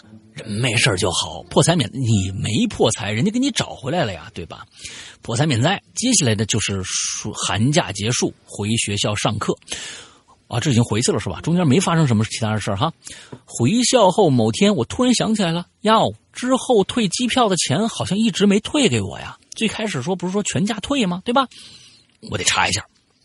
一看，确实没退给我。啊，于是呢，我就打电话给航空公司问，工作人员就和我这么说：啊，我们的票啊是打折票，退不了。哎。但我坚称说啊，当时和我通话人可以，可是告诉我了可以退的。如果不是他告诉我可以团全价退，那我就不会退这个票了。所以肯定你是你们弄错了啊！你们犯错的后果不应该由我来承担呢。交涉了好久，啊，可能对方呢也去查了通话录音，最终啊给我退了钱全价。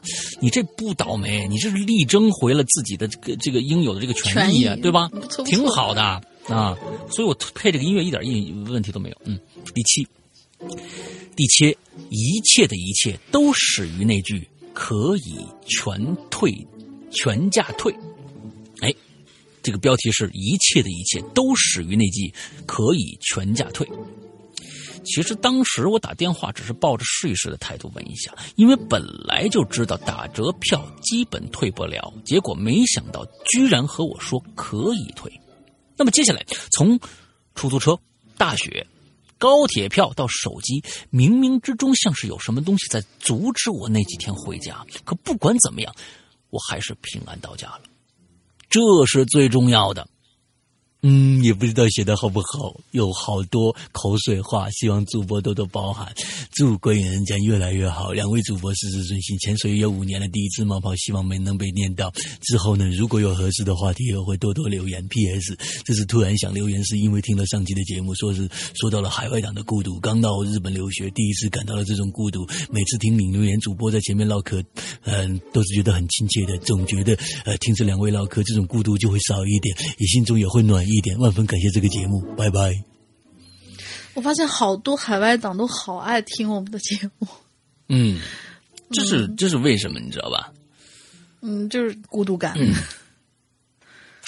把我们节目说的非常非常的非常非常的凄惨，你知道吗？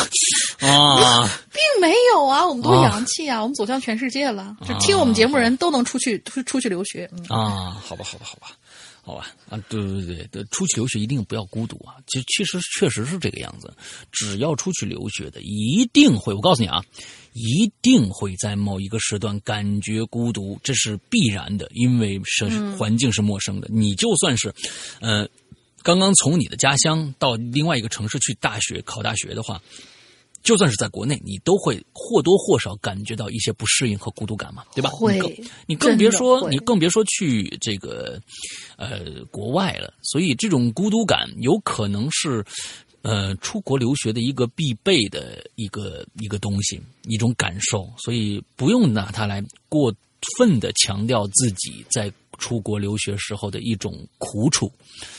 我觉得这个不是，因为你在出出去的时候就一定应该做好这方面的准备，你明白吧？就是说孤独和有一些、有一些呃寂寞哦，寂寞，呃可能过一段时间就不寂寞了，因为你这结交了新的朋友，见识到了一些新的在国内见识不到的一些东西，那个时候那种充实感又是在国内没有办法给你的，所以说这都是平衡的，所以有时候海外党呢，呃，确实，呃，孤独，呃，有的时候是自找的啊，加加大跟别人去的这样的一个交流，一定会结，一定会结交新的朋友的。朋友这个这个概念是没有国籍和和和地域的这种这种呃区分的，在哪里都可以交到这样的朋友，所以加油。那加油，努力努力，等你们回来啊！完了之后找到一个好工作啊，来买会员啊！加油！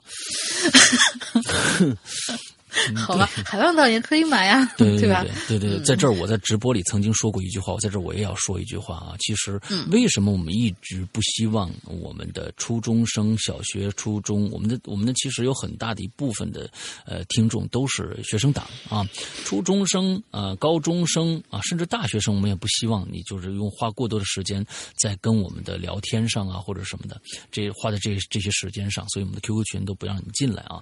当然是是是为什么？就是想让你们好好学习，因为在国内这毕竟是一个硬性要求啊。好好学习确实跟你将来的嗯将来的这个前途有着一些联系，咱不能说是百分之百的联系，但是毕竟是有一些联系的、啊。所以呢，《鬼影人间》作为一档节目，如果你们想让《鬼影人间》好啊，那你们就要好好学习。为什么？因为施阳是作为全职在做这件工作的。啊，没有其他的工作，那么只能靠你们买会员和买节目的这些钱来生活。如果你们不好好学习，将来没有什么好的成就的话，那你们就可能没有钱去买《归影人间》的会员，对不对？那没有人买买会员，那我们怎我怎么能活下去呢？我《归影人间》就不存在了。所以，哎，衣食父对，母你们也就没得听了。对衣食父母们，你们一定要好好工作啊，我呢只负责来给你们解闷儿。啊，我和好好学习，哎，你们好好学习，好好工作，挣点钱呢，每年只需要留出两百三十八块钱来，就够听鬼影的了啊，不需要太多，你知道吗？我这儿要求的也不多，对不对？所以加油啊，加油！来，最后一个今天，要记得《扬言怪谈》打赏哟。嗯嗯，好，最后一个，最后一个老朋友杨欧。嗯，世阳哥大林你好，我是欧阳。看的话题还没有关，我也留一个简单的故事吧。嗯这个故事的题目叫“嗡”，就是口字旁那个“嗡”。对，啊，这件事儿发生在我刚入公司的夏天。由于是新人，嗯上班的主要任务的就是跑腿儿、打杂。嗯虽然说无趣，但是我也充满了对社会人士的憧憬。啊嗯，社会人士的社会，人士想当个社会人儿是吧？那你就先攒钱买那个大金链子、小金表吧。对，呃，社会公司在老家，所以呢，我也是住在家里的，一切如常。但是奇怪的是，我一连好几个晚上啊，都被鬼压床了。哦，其实有可能是太累了，身体太累的话，你脑子还比较兴奋的情况下，容易鬼压床。嗯刚开始啊，我还觉得哟呵，挺新奇的呀。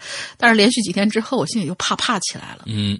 直到某一天晚上。哎，由于连续几天这样的经历，我就如常的打开了床头灯睡觉，睡到半夜，一股强烈的尿意啊，不是恐惧感就把我给惊醒了，嗯，然后就开始耳鸣，对，然后就开始耳鸣，全身也动弹不得，并且还感觉整个房间站满了人，站满了人在低声的念叨着什么。吃不多了，不到这儿，吃不多。嗯 小的吐了白，白的有了白，两了只耳朵竖了起来，来那个啊，对对对，把它关闭对，但但是根本听不懂说话的内容。哦虽然这种事儿在我身上也发生过好几个晚上，但我还是十分恐惧，我就拼命的晃动手脚，或者想睁开眼睛，逼迫自己醒过来。